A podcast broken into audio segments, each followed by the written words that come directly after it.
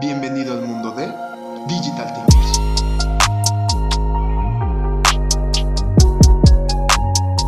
Por fin, ya está mi app. Ahora úsenla todos. ¿Cómo que hay cosas que no entienden los usuarios?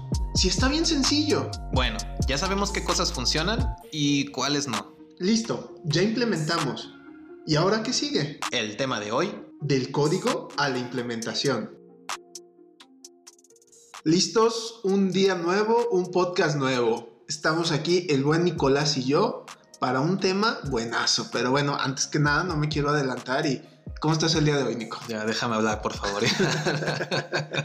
Muy bien, ¿y tú? Hoy, hoy quería hacer un monólogo, Nico. Tardaste, ya, ya me iba a ir porque ya no había hablado. Por eso te, te regresé. Muy bien, Paco, ¿y tú? Listo, todo listo. Perfecto, pues vamos dándole porque luego no nos ajusta el tiempo.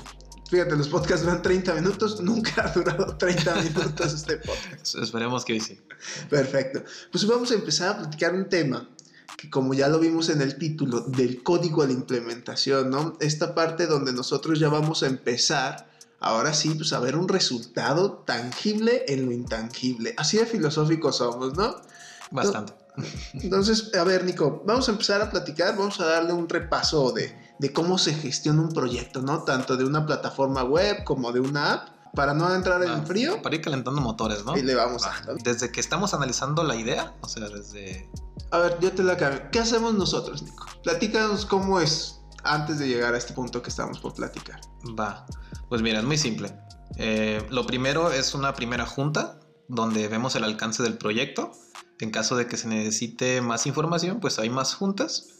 Y ya que tenemos la propuesta de lo que podemos construir en el MVP, El core del negocio. ajá, ¿no? el core, ajá, ya la base de este negocio digital, pasamos a la creación del MVP, ¿sí? donde ya hay, hay investigación, hay entrevistas con usuarios, clientes, hay un proceso de ideación y pues al final termina en wireframes y pues ya el producto final es este prototipo, ¿no? Ya del, del MVP que podemos construir. Exactamente. Y aquí del MVP se saca el product list, que es qué va a ser exactamente. Y de ahí ya podemos empezar nosotros hasta vislumbrar una cotización. Ya incluso podemos decirte en tal fecha vas a poder ya usar tu app. Adiós. Así, así, Así, lo hacemos, Nico. ya. Fíjate, fíjate, yo no conozco a veces nuestros alcances, ¿no? Perfecto. Y, muy importante, ¿no? Esta parte de- de- del MVP eterno, que más al ratito vamos a tocar, pero completamente de acuerdo. Una vez que ya lo tenemos y que empezamos, Nico, ¿qué es lo que sigue? Pues mira, ya una vez que tienes el prototipo, lo que sigue es la construcción, que para no entrar mucho en detalle, porque sería otro podcast entero hablar de, de cómo se, se gestiona un proyecto de tecnología con una metodología ágil, eh, puedes básicamente dividir la chamba en semanas, ¿no? Y bueno, al final de, de esta, de estos avances progresivos de semana con semana, logramos tener ya nuestro MVP, que ya podemos probar. Y aquí es interesante que, como comentamos, ¿no? En estas primeras etapas nunca codificamos nada, todo quedó escrito para poder modificar. Y hay algo que me gustaría comentar especialmente, ¿no? La importancia que le tenemos que dar al marketing antes de empezar a hacer esto, ¿eh?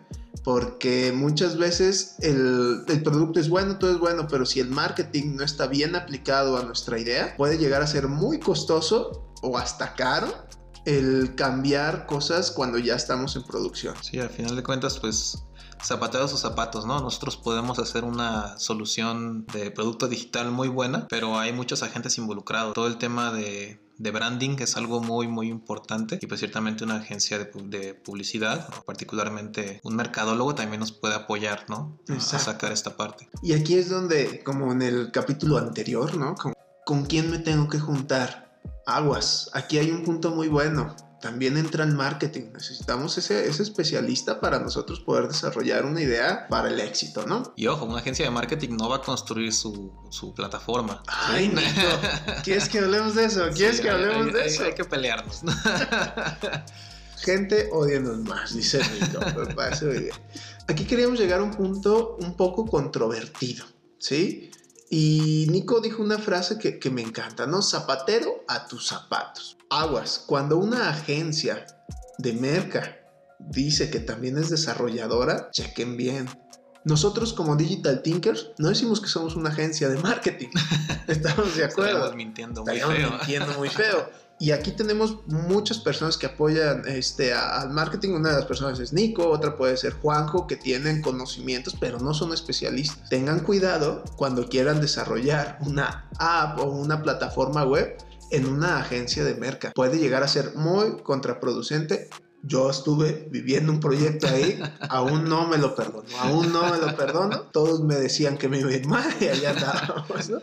Y al final de cuentas, digo, no que en todos los casos sea malo. Al final, una agencia de merca va a subcontratar una agencia de desarrollo.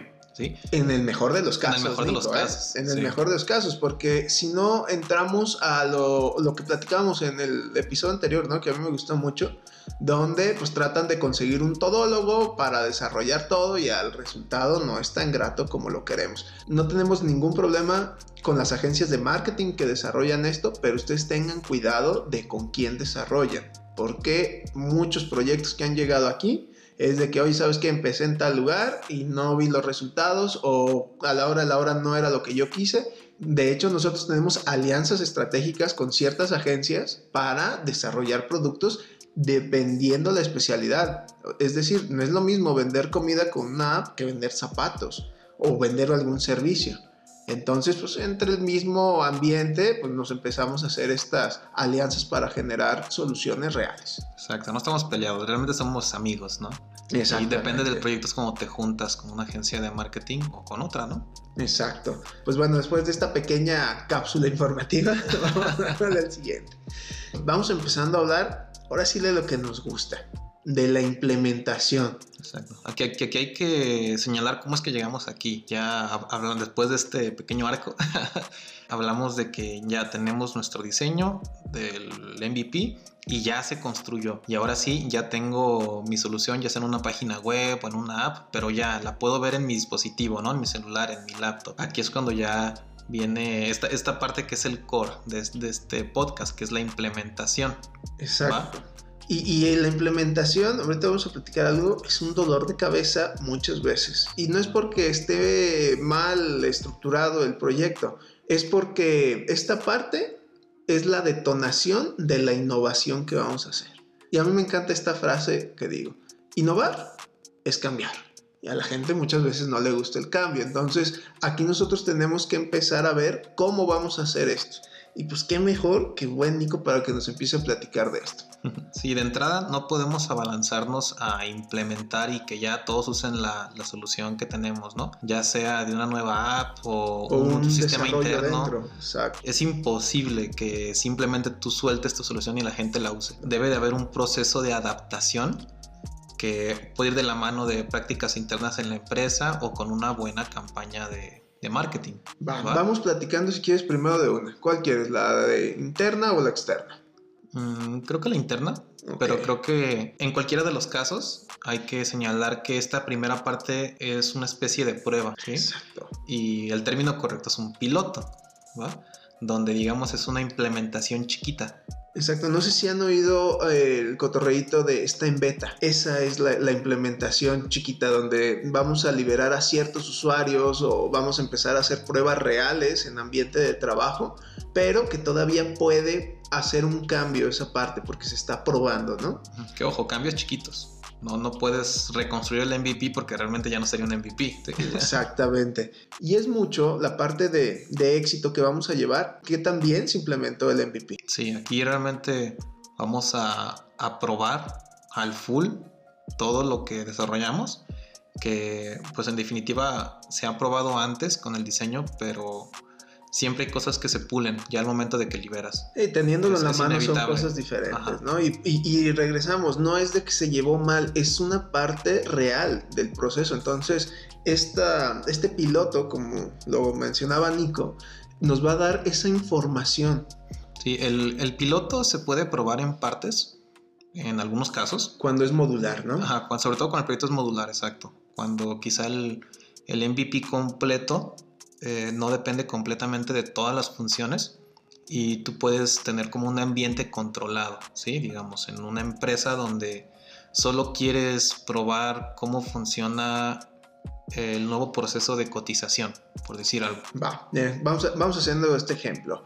Cotizaciones te involucra a otros dos actores, otros dos módulos mínimo, que son clientes y proveedores en la mayoría de los casos.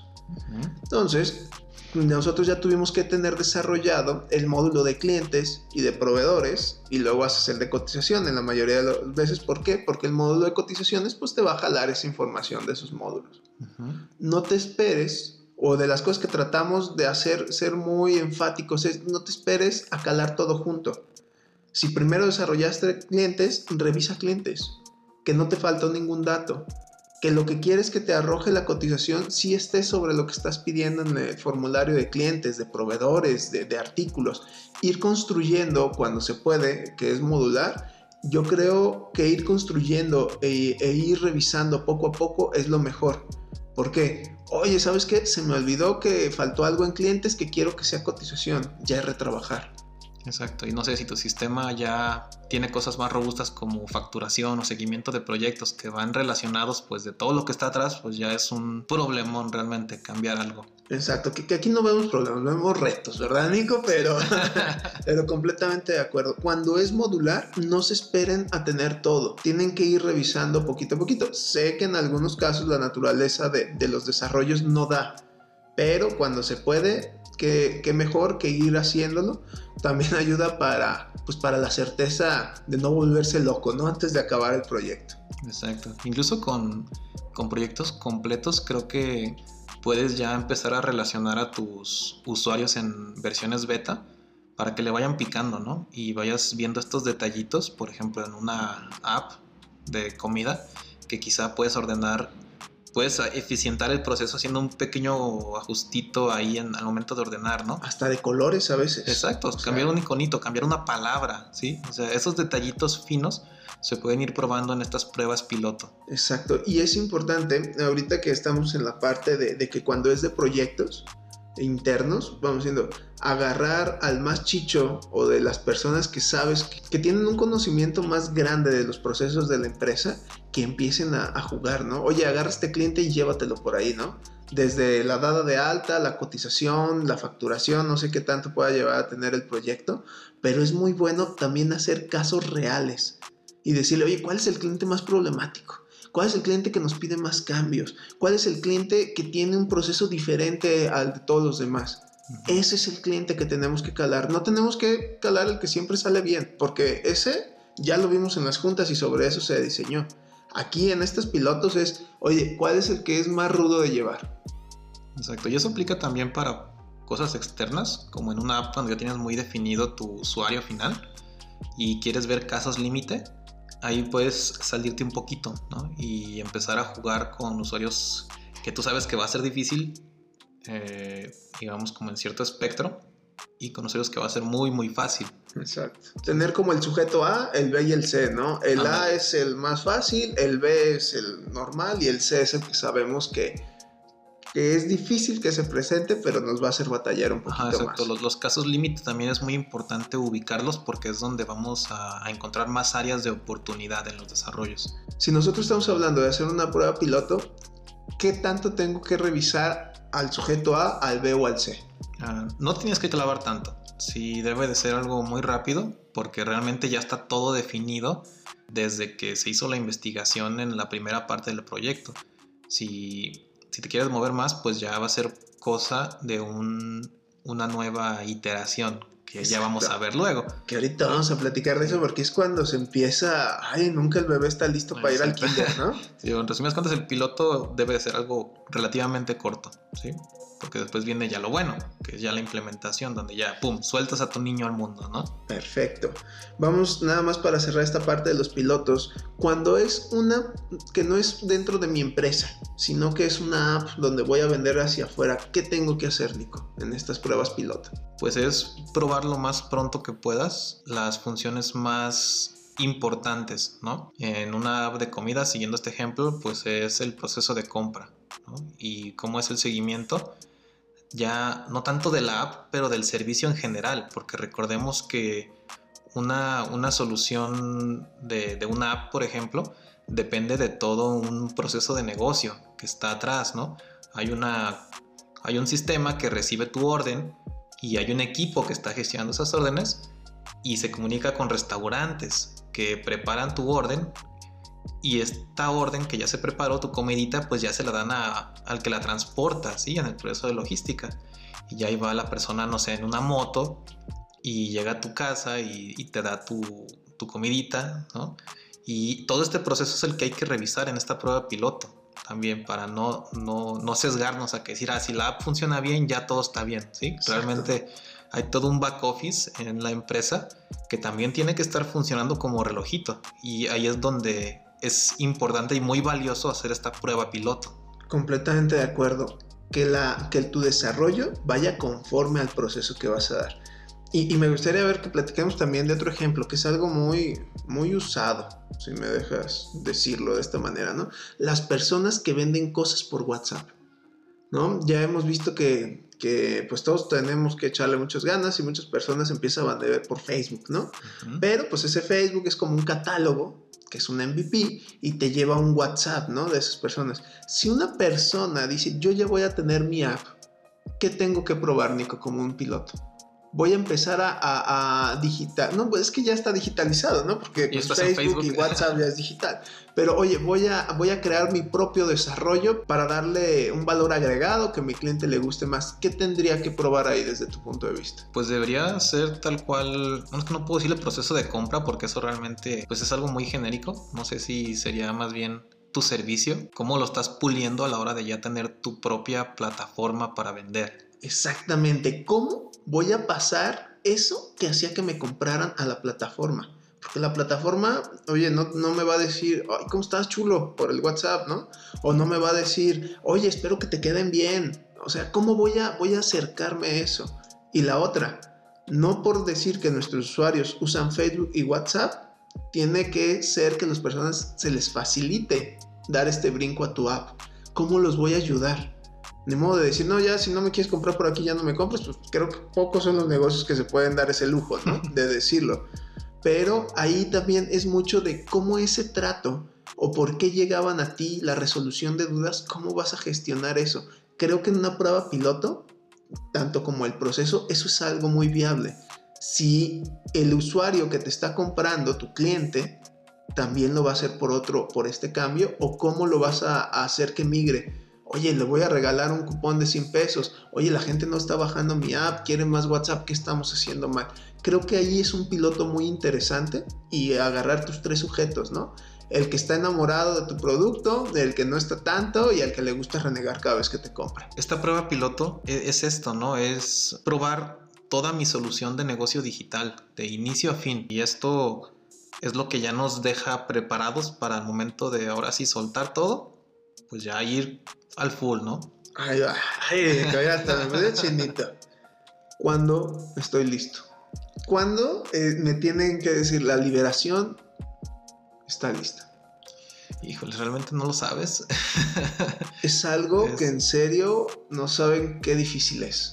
¿Sí? Mm, no queremos dejar ir al hijo, siempre le queremos estar poniendo algo, tenemos el miedo de que no, no es que espérate a que tenga esta funcionalidad o espérate a que haga esto o espérate a que mejor la probemos más, ¿no?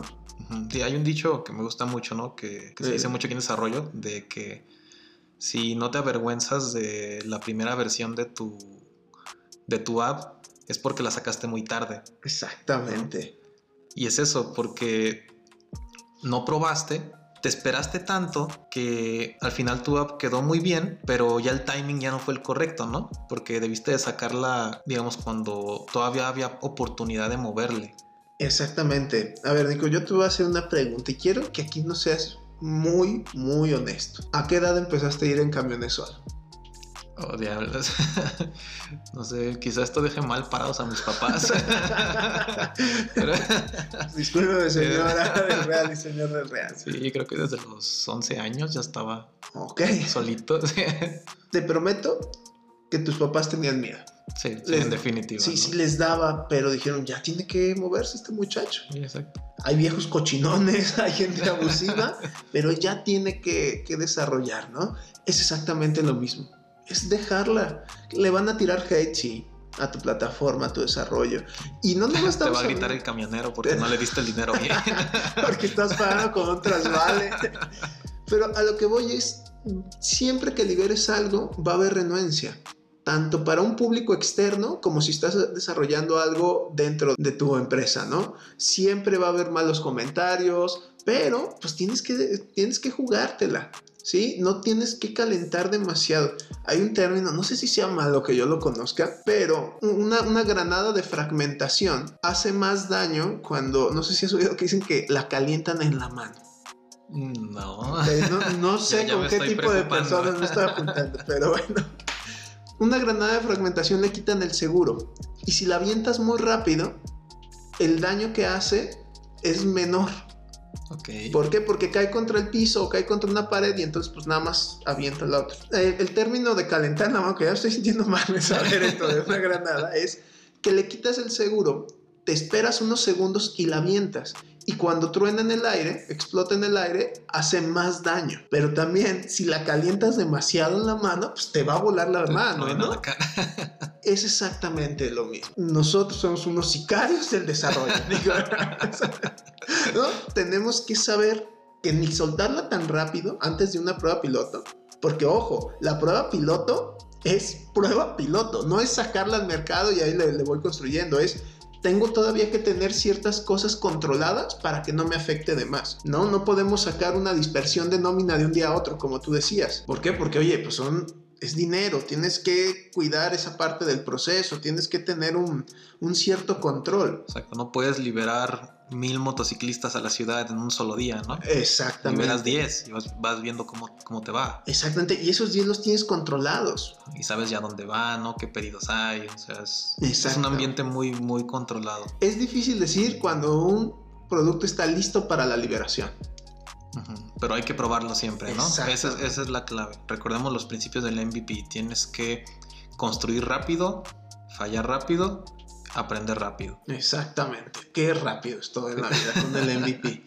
Y bueno, ya cuando nosotros decimos que esa liberación, pues bueno, si es interno, pues tiene que estar acompañado de un manual, ¿no? O de capacitaciones con, con los usuarios, de digas, oye, yo estoy implementando tal cosa en mi empresa. Debes de tener un manual, tal vez no uno tan específico, pero mínimo de que las personas sepan a, a dónde voltear o las capacitaciones que... Sí, hay alguna documentación, ¿no? A cual pueda hacer referencia. Exactamente, porque las capacitaciones todos te dicen, ¿tienen alguna duda?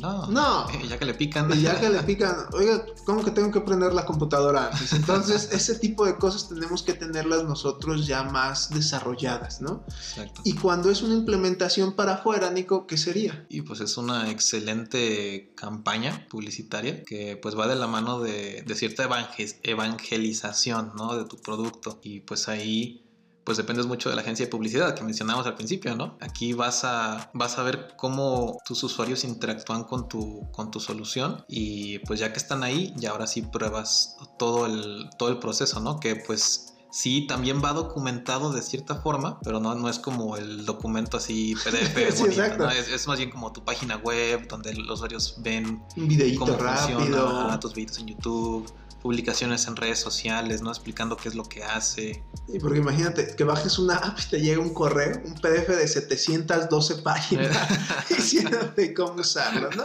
En esta parte tenemos que tener mucha visión en el UX, cuando es para afuera. Cuando es interno, puedes controlarlo diciéndole, ah, esto es esto, volteando a ver al usuario los ojos. Pero cuando es externo, pues ni modo que tengas este 800 mensajes o tantas líneas telefónicas para estar desarrollando esta parte de la evangelización. Sin embargo, creo que aunque la palabra es, es fuerte, evangelización, es algo que se hace mucho por marketing. ¿Sí? El, el uso de la app, el, el core de tu servicio, va amarrado. Y aquí me gustaría hacer un, un pequeño paréntesis, Nico. Nosotros ya lo estamos viviendo. Tenemos que gastar en pautas digitales. Sí o sí.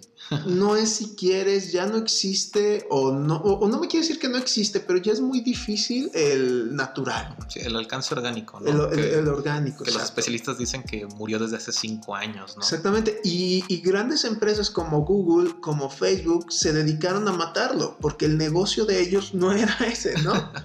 Entonces, y está bien, o sea, pues, oye, ¿qué te cuesta Facebook? ¿Es gratis? No, no, es gratis. te estás generando un negocio con tu información y todo eso. Sin embargo, ahí tenemos que estar muy abiertos a eso. La pauta digital es sí o sí cuando es hacia afuera. Cuando es hacia adentro, pues no creo, ¿verdad? Pero que hacia adentro de tu empresa les mandes por Facebook. Pero cuando es por fuera, hay que perderle el miedo a invertir. Y hay que invertir a veces cantidades fuertes.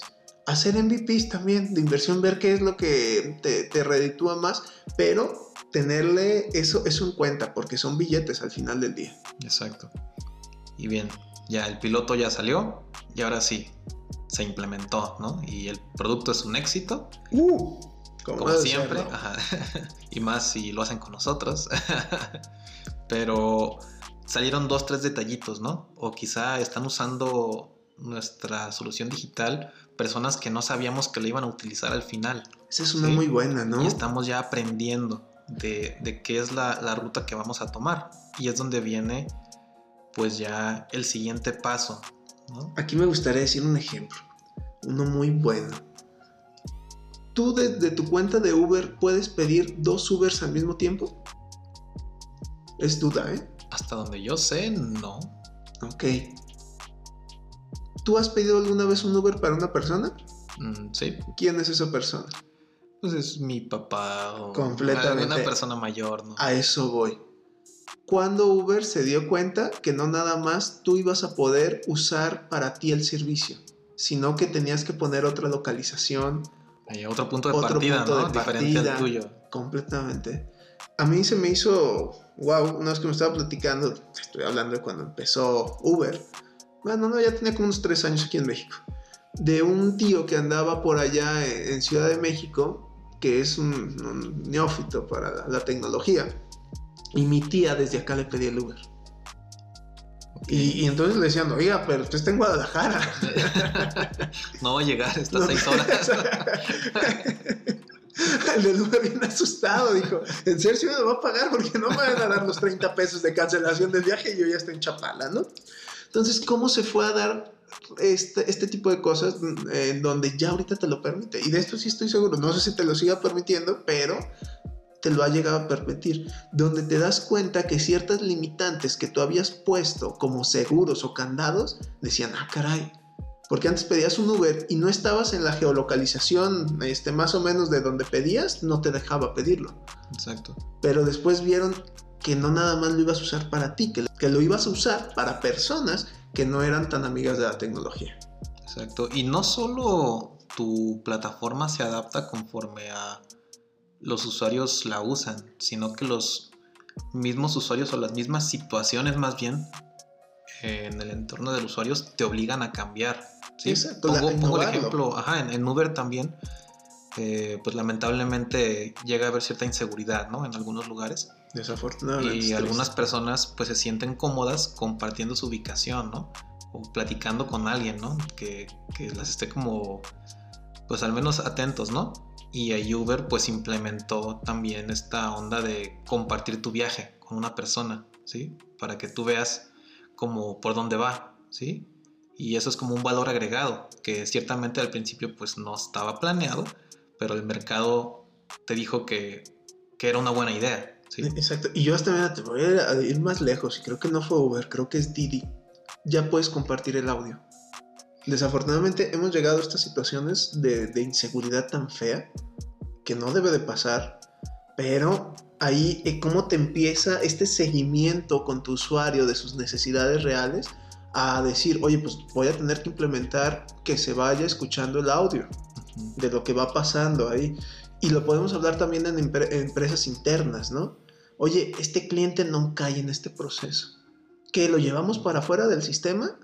Desde mi punto de vista es un error llevar a algo fuera del sistema cuando ya se tiene. Pero tenemos que estar evolucionando, ¿no? Que al principio es inevitable, ¿no? O sea, hay que apagar el fuego. Exacto. Sí, sí, No, no exacto. No, puedes perder vas los a dejar de, billetes, de- ¿no? de hacerlo, pero tienes que decir cómo lo vamos a meter. Exacto. Y eso es meramente seguimiento al usuario. Un software nunca está terminado. Hay que ser Exacto. reales. No, no termina en la implementación, así ahí, ahí hay que ser muy, muy claros, ¿no? Exacto, vamos a empezar a, a abrir un ciclo, un ciclos y ciclos y ciclos. No, y, y, lo vemos, ¿no? Como en los sistemas operativos. Sería chistoso que estuviéramos todos todavía con Windows 95.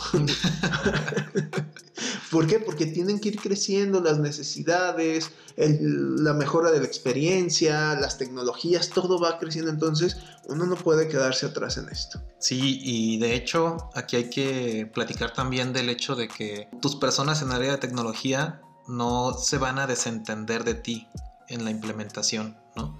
Que en algunos casos sí, es triste, ¿no? Que te desarrollan tu app y es de ahí está tu app y ya, bye, ¿no? Exacto, y aquí no es el caso. Aquí no es el caso. Nosotros y muchos desarrolladores en la industria nos vamos por la buena práctica, que es implementar y dar seguimiento y estar contigo, dándote desde el mero soporte técnico de muévele aquí, muévele acá, hasta reparación de, de cositas menores, ¿no? Que, que, van saliendo, de que, ah, mejora el, este proceso de compra aquí, ¿no? O agrega este texto que faltó acá, o cambió una promoción, hay que poner esto, ¿no? Sie siempre, siempre estamos de la mano ayudando a que el, el producto tenga mejora continua. Mejora, mejore con el tiempo. Y aquí es importante recalcar cómo es que son estas mejoras, ¿sí? Porque no es solo mejorar por mejorar así a lo bruto, ¿no? Exactamente. No podemos innovar o cambiar algo sin una razón. Exacto. Y hay principalmente dos vertientes, ¿sí? Cuando ves que tu producto está funcionando muy bien y hay ajustes menores que se pueden hacer, en la implementación pasa algo que llamamos que es una iteración. Ay, Dios, ¿qué, qué palabra tan selecta acabas de encontrar. Antes de que sigas, ¿qué es una iteración? Es una vuelta al inicio de todo el proceso, así básicamente, ¿sí? Ya que, ya que encontramos eh, nuevas ideas que, que, podemos tratar, ya que tuvimos este feedback, ¿no? De los usuarios, de nuestro modelo de negocio, o incluso de nuevos mercados, ya vemos que, que podemos mejorar sobre la misma base que ya tenemos. Y otra vez hay investigación, hay diseño, se hace MVP y luego se hace un piloto y ya se implementan estas cosas nuevas, ¿sí? Pero sobre la misma línea. Caso contrario, cuando ves que el mercado cambia mucho o ves que es necesario un cambio radical, suceden esta cosa que llamamos que son pivotes, ¿sí? Exacto. Donde es igual, es una vuelta al inicio, eh, no del desarrollo, tu, tu, aplicación o tu página web ya, ya está, sigue ¿no? funcionando.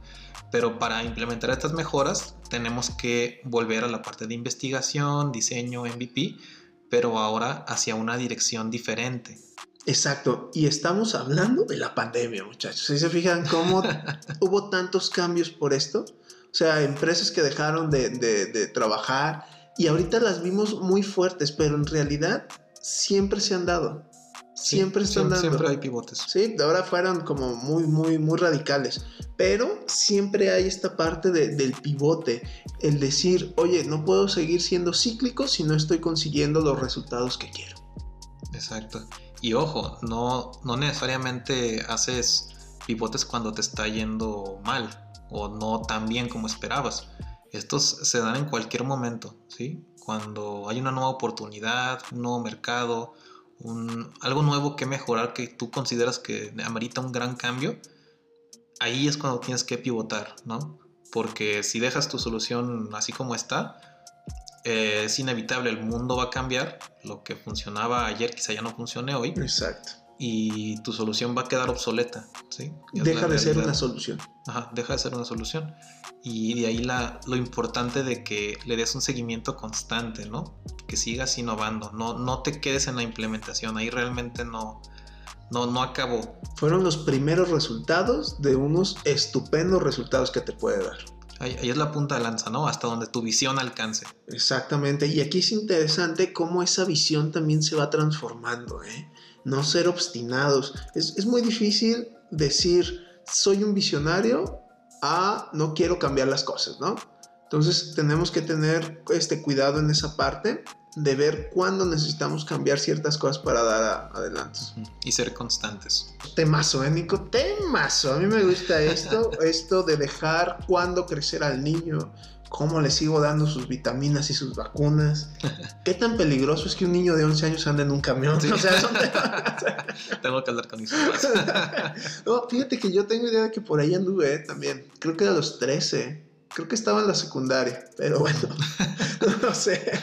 Pero bueno, volviendo al tema, hay que ser constantes, ¿no? La, la implementación es, es el, el primer paso de muchas implementaciones al final. Exacto, y no tenerle miedo a dejarlo, a decir ya lo tenemos que probar. Lo que decía Nico es de que tenemos que, no, no, no dar un producto que dé pena, pero tener que irlo mejorando. ¿Por qué? Porque también hay algo que se llama timing y se te mueren las manos si no lo dejamos volar, ¿no? Pues bueno, Nico, creo que hoy, hoy tenemos libro, Nico, para ya andar cerrando esto, o más bien, ¿con qué cerramos de, en esta parte? ¿Con qué cerramos? ¿Con qué, qué les quieres decir de este tema tan importante? Pues bueno, para mí la implementación es el, el inicio de tu nueva aventura con tu negocio digital. No, no es el punto final. Exacto, creaste el barco, pero apenas estás zarpando. ¿Qué te parece esa Qué- analogía Qué, tan qué hermosa que bonito. hacer?